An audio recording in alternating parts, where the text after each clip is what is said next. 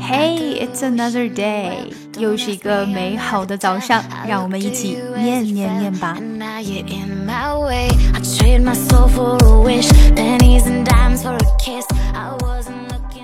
Lightly steaming it will maintain its texture flavor and its incredibly powerful health benefits. You'll just have to deal with the taste. 慢速的一遍。Lightly steaming it will maintain its texture, flavor, and its incredibly powerful health benefits. You'll just have to deal with the taste.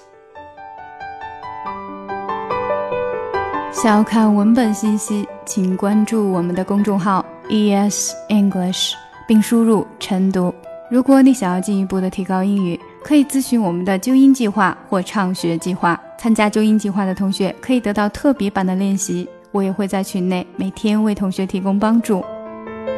每天跟寇姐一起念念，美化发音，增进听力。and it is my conviction that they would easily become Christians, where they seem not to have an effect. Something about that glory just always seemed to bore me,